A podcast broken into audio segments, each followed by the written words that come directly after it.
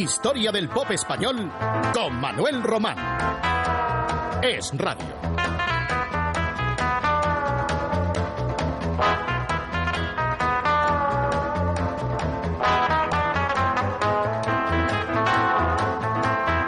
Vamos a abrir hoy un nuevo capítulo de nuestra historia del pod con una de las más bellas canciones de Joan Manuel Serrat, Poema de Amor. La incluyó en su primer disco en castellano, en 1968. En la cara A venía el titiritero, que ya programamos aquí hace un par de semanas.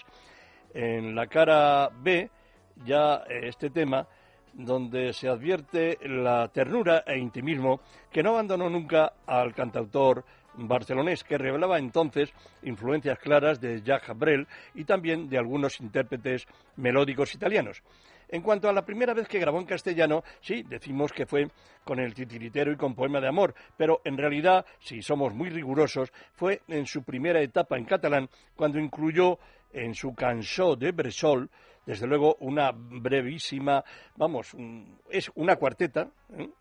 unos cuatro versos de llevaban aire de Jota, eh, y yo creo que era, y así lo estimaron eh, muchos conocedores de, Serrat, que era un callado y emotivo homenaje a su madre, que era de Aragón. Y lo cantaba, cantaba esas cuartetas en, en español y el resto de la canción en catalán. Pero bueno, para, de una manera histórica, oficial, el titiritero y poema de amor fue el primer single, el primer sencillo que en 1968 fue editado en España. Yo Manuel Serrat lo escuchamos, como decíamos, en Poema de Amor.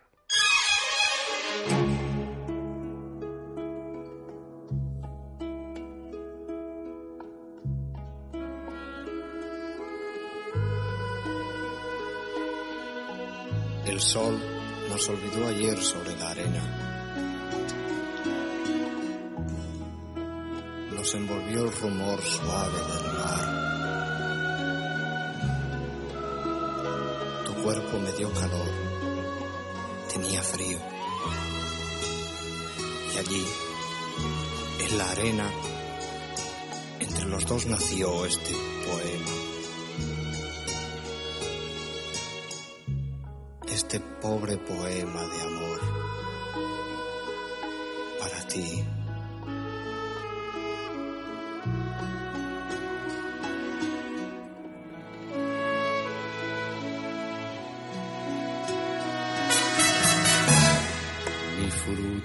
Mi flor, mi historia de amor, mis caricias,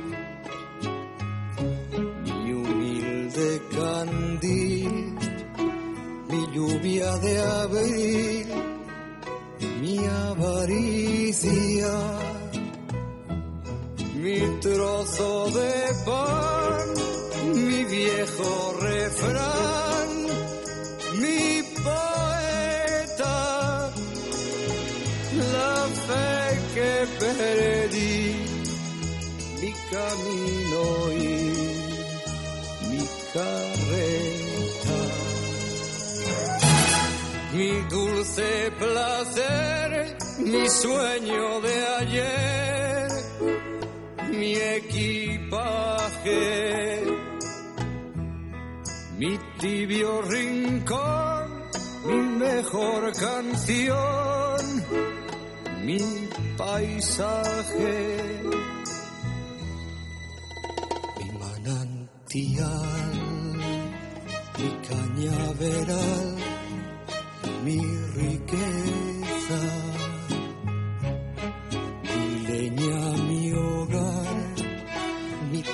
techo, mi lar, mi nobleza mi fuente, mi ser mi barco, mi rey y la arena donde te sentí, donde te escribí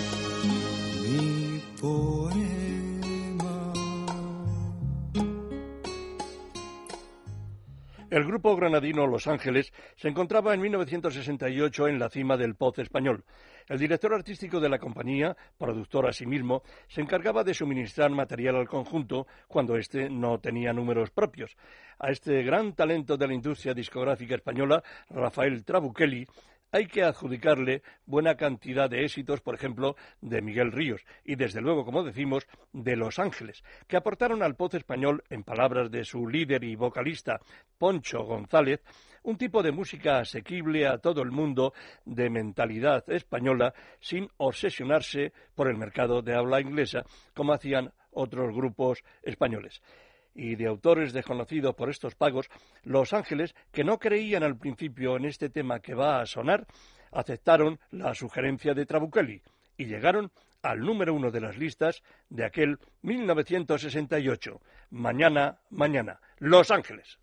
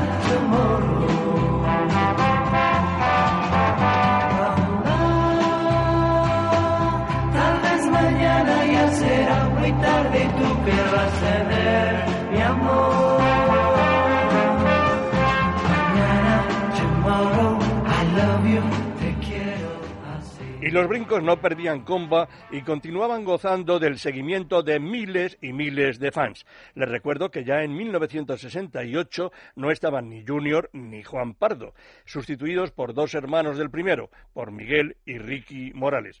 Y Fernando Arbex seguía teniendo esa inspiración para crear bonitas baladas pop con mensajes acaso ingenuos, pero llenos de encantador romanticismo. Amiga mía, los brincos.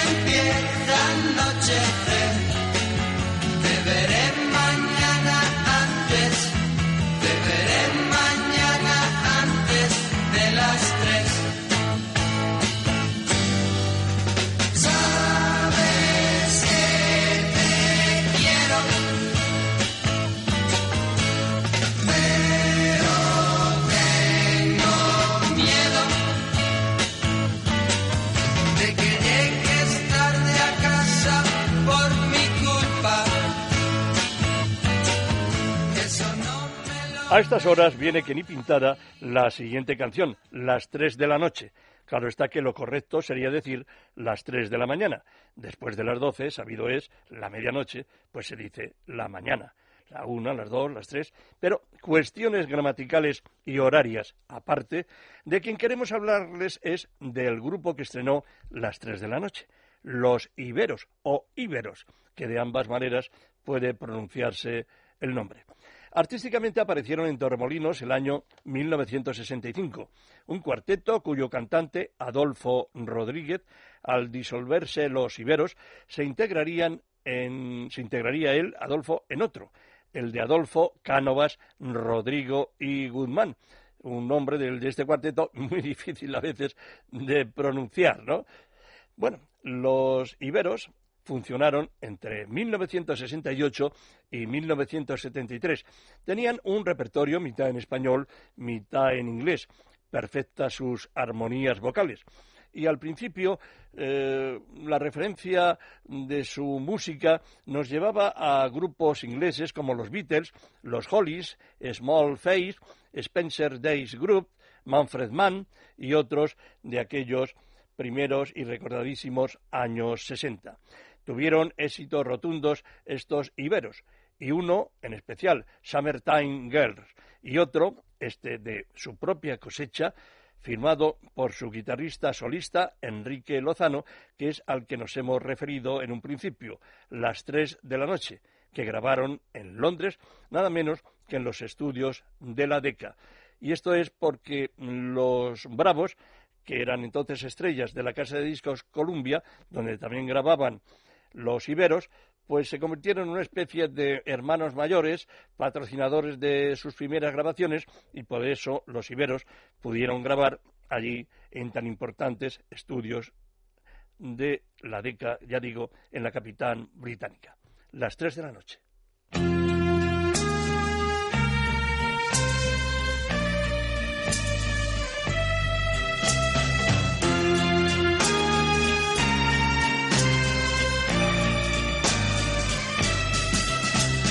Tres de la noche han dado corazón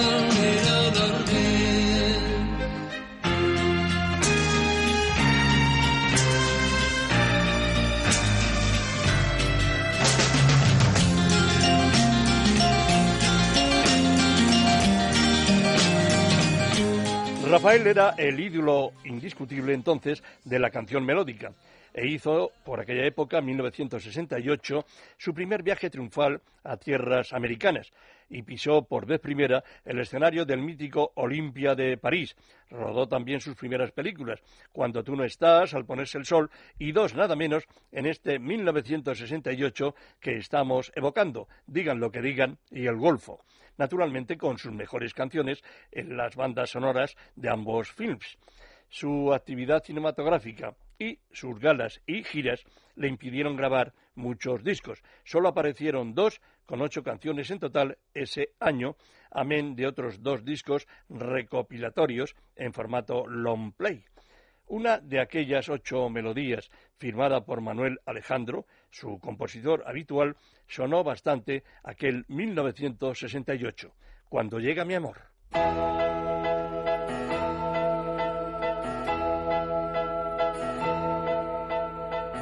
Cuando intento sonreír no puedo, siento un algo que me hiere dentro.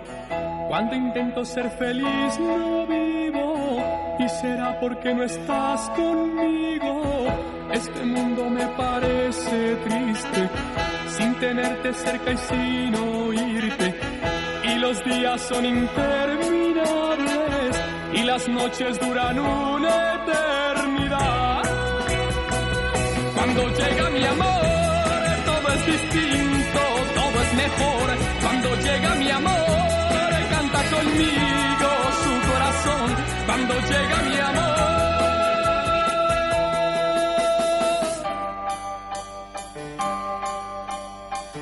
La ciudad parece que está sola y la casa es una enorme sombra. Cuando veo a los enamorados, siento envidia y siento ganas de llorar.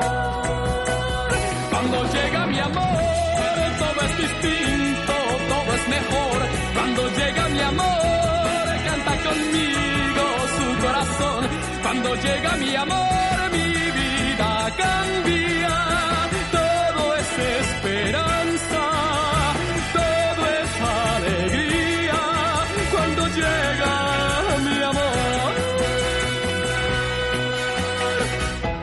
Este mundo me parece triste, sin tenerte cerca y sin oírte. Y los días son interminables, y las noches duran una eternidad. Había competencia entre los grupos españoles de entonces y los pasos no querían quedarse atrás ante los brincos más veteranos, los bravos, los canarios, los ángeles. Los pasos, quinteto madrileño fundado en 1966, arrancaron bien con la moto, luego con tiempos felices, Anushka.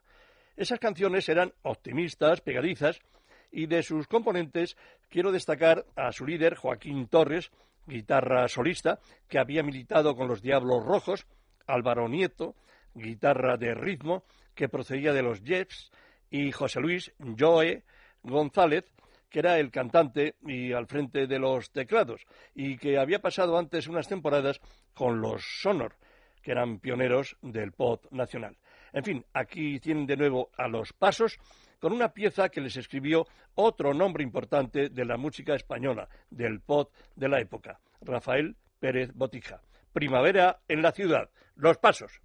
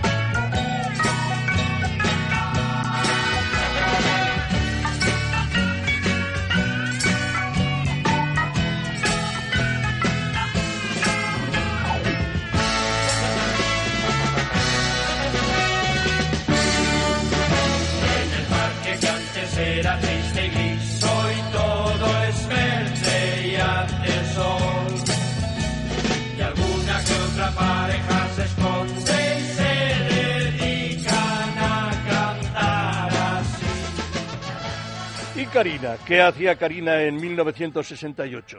Pues nada menos que convertirse en la primera voz femenina del pop español.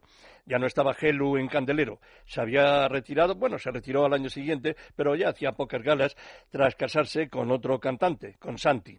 Y Karina entonces inició una fulminante carrera para alcanzar el número uno de las listas en adelante, al menos durante un quinquenio. Si en 1967 había dado en la diana con Romeo y Julieta, un año después redobló más, si se quiere, su popularidad con las flechas del amor, número ya imprescindible en su repertorio durante mucho tiempo. Sus autores eran nada menos que Lee Allewut, el también cercano y conocido para nosotros Albert Hammond, un dúo que proporcionó pues este éxito irrebatible para nuestra compatriota. Originalmente la pieza, que era muy pegadiza y rítmica, se tituló Little Harruch y fue estrenada por Lee Graham en ese mismo 1968, siendo número 16 en las listas de Estados Unidos. Y aquí en España, cuando Rafael Trabuchelli, el productor del que les he hablado antes, eh, pues escuchó esta Little Harrus, esta melodía de Liz Allebut y Albert Hammond, se encaprichó de ella y pensó que Karina era la más adecuada para estrenarla en su versión española. Y acertó plenamente, porque Karina permaneció nada menos que un par de meses en el número uno de las listas de éxitos de España. Karina en Las flechas del amor.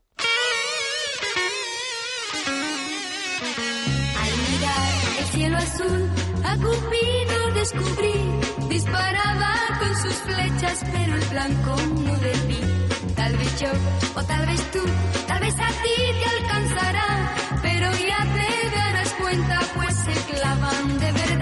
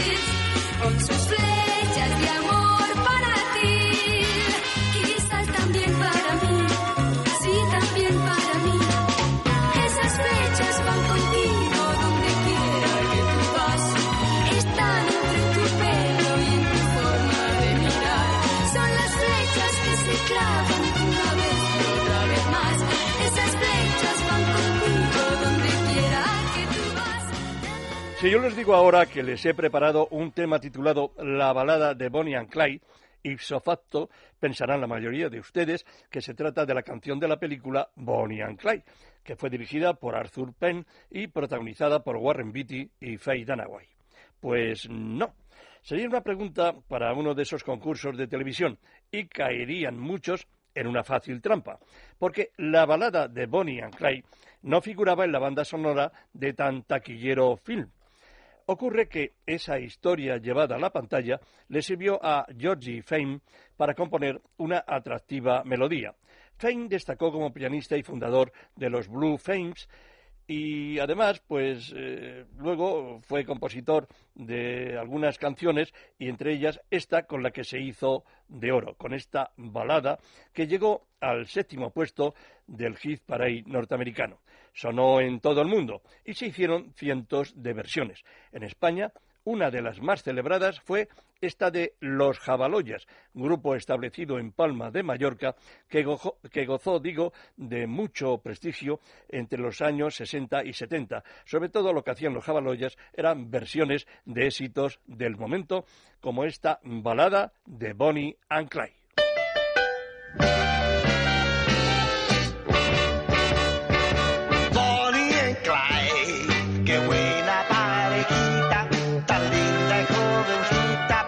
coyata malvada. Bonnie and Clyde vestían falda larga y estrecha americana año 32. Lo malo fue que su primera infracción saliera bien, resultando que su crimen sin castigo quedó.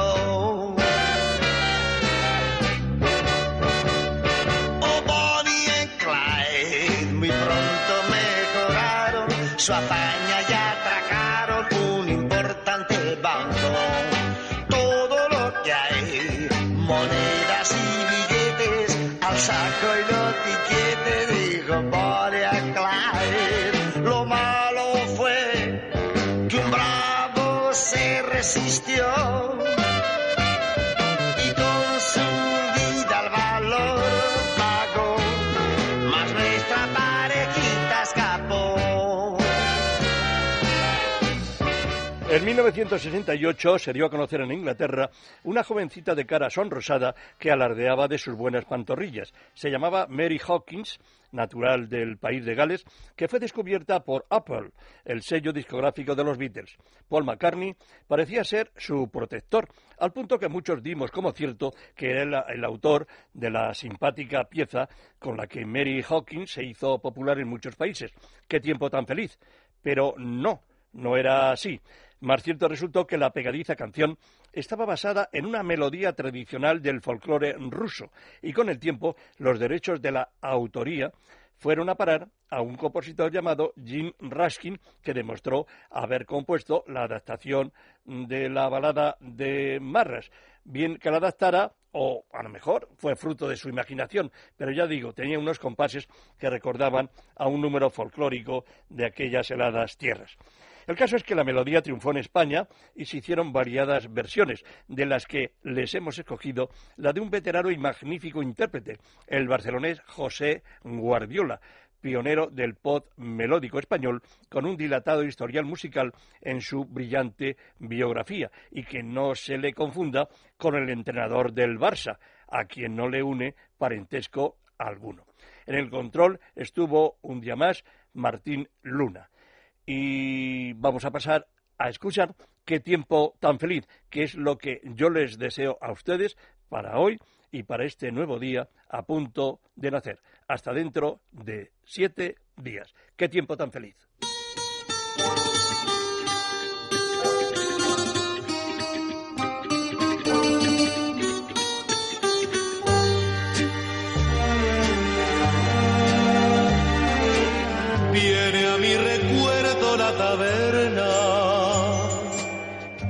Los compañeros del ayer. Charlábamos confiados y optimistas de grandes cosas que íbamos a hacer. Qué tiempo tan feliz que nunca olvidaré de aquel cantar alegre del ayer nuestra juventud y llenos de inquietud tuvimos fe y ansias de vencer. La la la la la la la la la la la